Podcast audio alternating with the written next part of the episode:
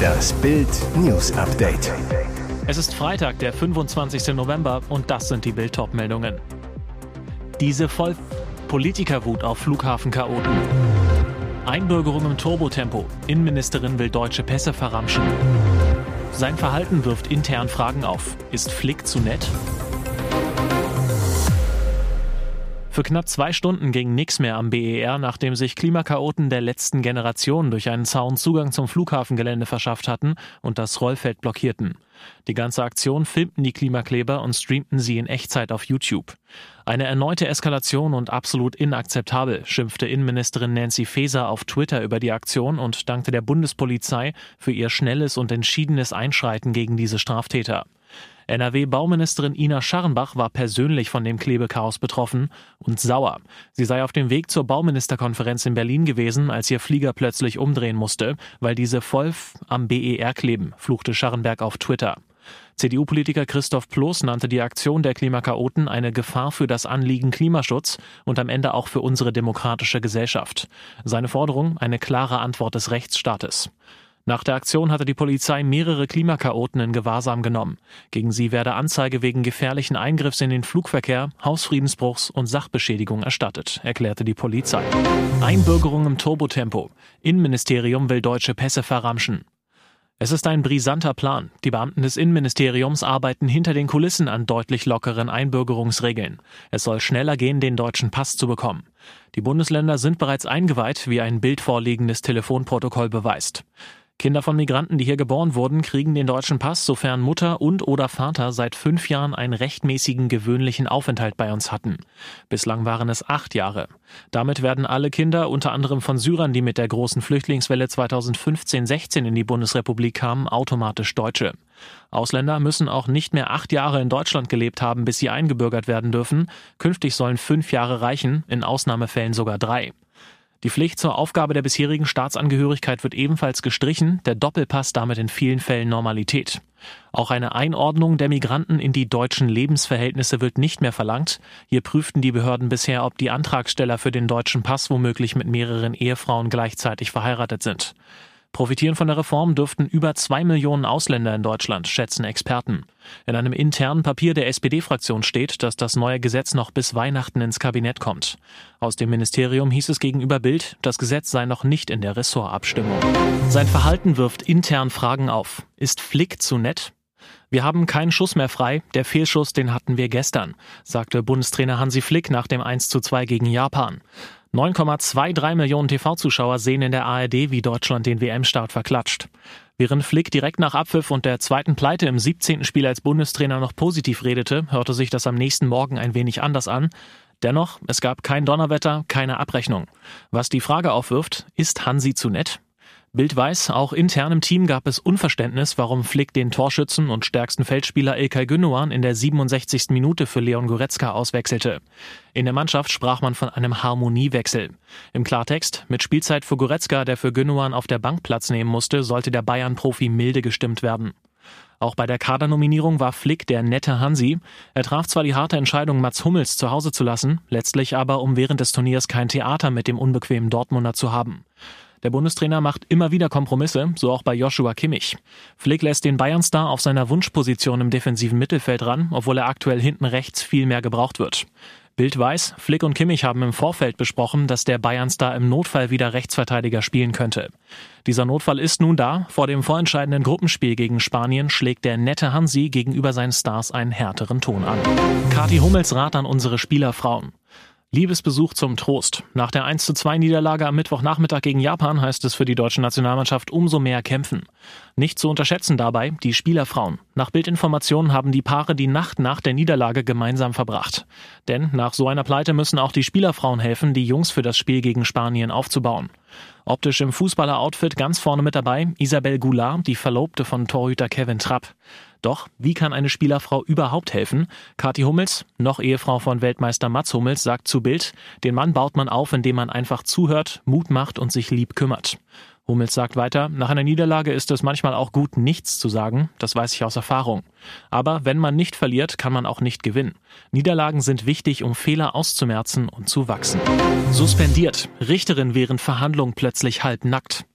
Dr. Vivian Polania wurde für drei Monate ihres Amtes enthoben. Der Grund, die Staatsdienerin aus Kolumbien war während einer Online-Gerichtsverhandlung plötzlich halb nackt. Darüber berichten internationale Medien.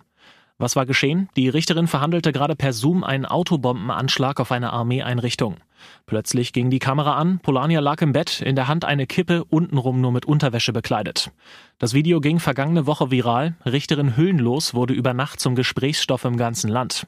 Das Justizministerium berief einen Untersuchungsausschuss ein, um den Fall zu beurteilen. 16 Seiten ist das Urteil lang. Von einem beklagenswerten Zustand ist die Rede.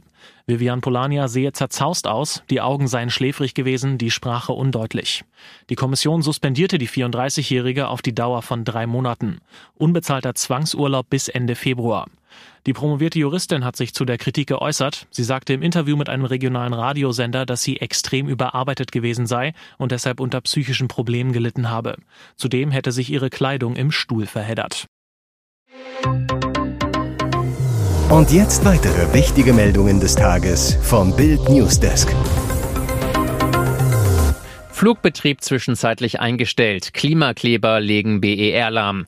Es wird immer extremer. In einem Livestream am Donnerstag war zu sehen, Personen mit Warnwesten gehen seelenruhig auf das Rollfeld des Berliner Flughafens BER. Der Flugverkehr musste am frühen Abend komplett eingestellt werden. Etwa eine Stunde später dann die Entwarnung, der Flugverkehr kann wieder aufgenommen werden. Start- und Landebahnen sind wieder sicher, teilte ein Flughafensprecher mit. Die Aktivisten der Gruppe Letzte Generation waren an zwei Stellen auf das Flughafengelände gekommen, sowohl auf der Nordseite als auch auf der Südseite. Beide Pisten Pisten mussten gesperrt werden. Wie die Klimakaoten aufs Rollfeld gelangten, sie schnitten einen Maschendrahtzaun auf, anschließend hielten sie Banner in die Kamera und erklärten ihre Motive. In einem Video, das auf YouTube live gestreamt wurde, sah man ab 16 Uhr etwa, wie sie auf dem Rollfeld herumlaufen und sich dort auf den Asphalt setzen und kleben. Andere fuhren mit Fahrrädern über das Gelände. Deutschland ächzt unter dem Teuerschock. Energie, Lebensmittel, einfach alles teuer wie nie. Im Oktober kletterte die Inflation auf 10,4 Prozent, Rekord seit 1951. Und auch die sonstigen Aussichten sind trüb. Die Bundesbank rechnet mit einer Rezession im Winterhalbjahr. Doch jetzt mehren sich die Anzeichen, dass wenigstens der Teuerwind schon bald wieder abflauen könnte. Insbesondere drei Indikatoren, die als Vorboten für die Inflation gelten, deuten das an und geben Anlass zur Hoffnung. Erstens die Erzeugerpreise, also die Preise, die Hersteller für ihre Produkte verlangen, sind im Oktober gefallen. Zugegeben, zuvor waren sie förmlich explodiert. Im September stiegen sie auf 45,8 Prozent im Vergleich zum Vorjahresmonat. Absoluter Rekord. Doch von September auf Oktober bildeten sie sich um 4,2 Prozent zurück. Zweitens, Öl- und Tankpreise purzeln. Die Spritpreise fallen. Schon vor über einer Woche ist der Dieselpreis im Durchschnitt unter zwei Euro gesunken. Auch Super E10 verbilligte sich. Zurückzuführen ist der Preisrückgang an den Zapfsäulen insbesondere auf niedrigere Ölpreise. Drittens, die Frachtpreise. Ein Standardcontainer von Shanghai nach Nordeuropa kostet im Durchschnitt nur noch 1479 US-Dollar. Anfang 2022 lag der Preis noch bei rund 8000 Dollar, vor Corona bei rund 1000 Dollar. Er beleidigte Kroatien TV-Eklar um Kanada-Trainer. Diese Aussage dürfte den Kanada-Trainer bei den Kroaten nicht so beliebt machen. Nach dem 0 zu 1 der Kanadier am Mittwoch gegen Belgien bei der WM in Katar sorgte deren Trainer John Hurtman mit einer Aussage für mächtig Wirbel. In einem TV-Interview rutschte dem Coach, der die Kanadier seit 1986 zum ersten Mal wieder zu einer WM brachte, nämlich ein Fuck Croatia raus. Hurtman, angesprochen auf die Pleite gegen Belgien und wie er seine Jungs zum nächsten Gruppenspiel gegen Kroatien wieder aufrappeln will, ich habe Ihnen nur die Statistiken gezeigt, ich habe Ihnen gezeigt, dass wir hierher gehören und dass wir nun weitergehen und fuck Croatia, das ist unsere nächste Mission. War es nur ein Versprecher des Kanada-Trainers? Eines ist jedenfalls klar, diese Aussage kommt gar nicht gut an. Am Donnerstag kommentierte Kroatiens Nationaltrainer Slatko Dalic den Spruch, er sagte, jeder von uns wählt seinen eigenen Kommunikationsstil. Der Herr hat sich so ausgedrückt. Ich weiß nicht, wie schön und fein das ist, aber es ist sein gutes Recht. Wir werden nicht darauf zurückblicken. Wir müssen auf dem Feld zeigen, dass wir eine bessere Mannschaft sind. Das wäre der Datengau. Einem Bericht von Cyber News zufolge könnten fast 500 Millionen WhatsApp-Nutzerdaten weltweit geklaut worden sein, darunter mehr als 6 Millionen Handynummern aus Deutschland. Das Portal hat nach eigenen Angaben eine Datenprobe untersucht. Fazit, der Unbekannte, der die Daten bereits Mitte November in einem Hackerforum zum Kauf angeboten hat, blöfft wahrscheinlich nicht. Cyber News habe 1097 Nummern aus Großbritannien und 817 aus den Vereinigten Staaten überprüft. Bei allen handelt es sich tatsächlich um WhatsApp-Nutzer. Der Branchendienst hat die WhatsApp-Mutter Meta um eine Stellungnahme gebeten, jedoch schweigt der Tech-Riese bislang. Insgesamt sollen Daten aus 84 Ländern gestohlen worden sein. Wie der Hacker an die Daten gekommen ist, ist nicht bekannt. Dem Portal sagte er, er habe deren Strategie verwendet. Daher schlussfolgert Cyber News, dass der Kriminelle durch sogenanntes Scraping an die Daten gekommen sein könnte. Dabei handelt es sich, vereinfacht gesagt, um das Auslesen und Speichern von vielen Informationen einer Online-Anwendung. Was ist so gefährlich an den abgeschöpften Handynummern? Betrüger können diese für ihre Zwecke verwenden, unseriöse Firma sie für Marketingzwecke missbrauchen. Größer als seine Klappe. Julia Fox plaudert über Penis von Kanye. Julia Fox wurde Anfang des Jahres als die neue von Kanye West bekannt, als sich der Rapper gerade von Ex-Frau Kim Kardashian schieden ließ. Mehr als eine kurze Affäre wurde es aber nicht mit Julia, die Beziehung hielt nur wenige Wochen. Vor wenigen Tagen rechnete die Ex-Domina mit dem Skandalmusiker ab. Auf TikTok sagte sie, sie sei wahnsinnig gewesen, Kanye zu daten. In der US-Talksendung Scythe auf dem Kanal Showtime plauderte Kanyes Ex munter weiter und geht dabei sehr ins Detail.